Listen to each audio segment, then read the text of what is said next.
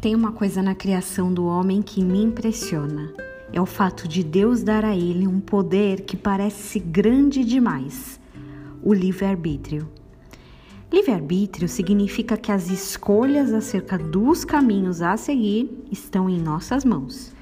Escolhemos não somente a roupa que vamos colocar todas as manhãs, mas o que vamos servir, quem vamos servir. Essa escolha passa inclusive por amar ou não amar o Deus da criação. Talvez essa seja a maior prova de amor. Amar tanto, mais tanto, que deixa o ser amado livre para escolher se vai ser recíproco.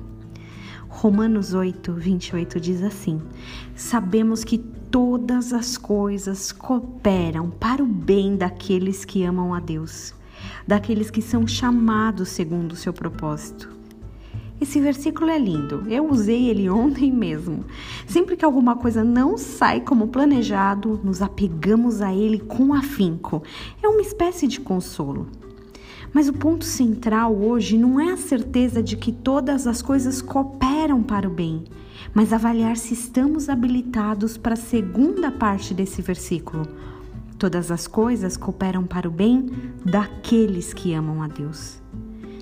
Seria tão mais fácil colocar aí nesse bolo que todas as coisas cooperariam para o bem daqueles que Deus ama.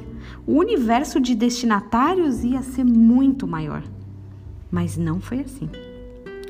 Ambas verdades são absolutas. Tudo coopera para o bem dos que amam a Deus. E amar não é uma imposição. A questão é que não dá para viver uma verdade sem viver a outra. E aí? O que temos escolhido hoje?